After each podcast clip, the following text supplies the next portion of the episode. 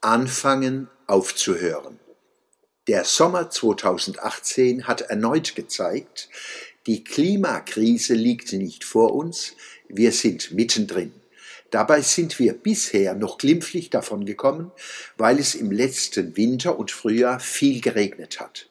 Kaum auszudenken, wie es in einer nächsten Trockenzeit gehen mag, wenn in der Regenzeit davor große Wassermengen ausbleiben sollten. Sind wir darauf vorbereitet? Ein Beispiel für unsere selbstverschuldete Hilflosigkeit bietet die bizarre Debatte um Fahrverbote für Dieselfahrzeuge. Sie zeigt, wie wenig wir auf der Höhe der Probleme sind, die wir selbst verursachen und die nur wir mindern können. Selbstverständlich müssen Konzerne und deren Entscheider bestraft werden, wenn sie Kunden und Öffentlichkeit betrogen haben. Aber die partiellen Fahrverbote für Fahrzeuge, die noch vor kurzem als umweltfreundlich gepriesen wurden, sind unverhältnismäßig. Von 28 Mitgliedsländern der Europäischen Union finden bisher nur in acht Einschränkungen für Dieselfahrzeuge statt. Darunter, wie unter anderen Inkonsequenzen bei diesem Thema, leidet die Glaubwürdigkeit der Maßnahmen.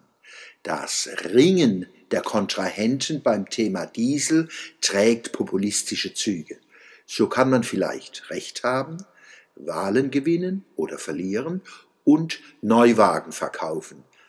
Der Nutzen für Gesundheit und Umwelt, um den es eigentlich geht, hält sich in Grenzen. Man muss für möglich halten, dass der Schadstoffausstoß sogar zunimmt, weil längere Ausweichstrecken genutzt und Mess- und Sperrzonen umfahren werden.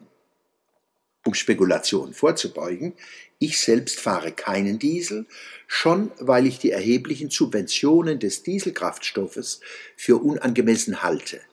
Dennoch, wer sein Fahrzeug in gutem Glauben gekauft hat, dem muss ausreichende Ausgleitzeit gewährt werden.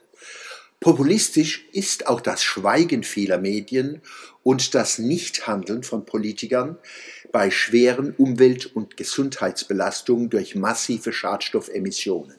Beispiel, die Neujahrsballerei setzt in zwei Stunden Schadstoffmengen frei, die denen von zwei Monaten durch den Straßenverkehr entsprechen.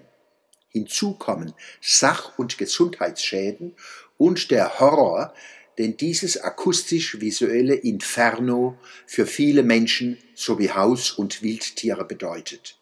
Zu Recht schreibt eine Hauptstadtzeitung, Zitat, macht endlich Schluss mit dem Silvestergeballer.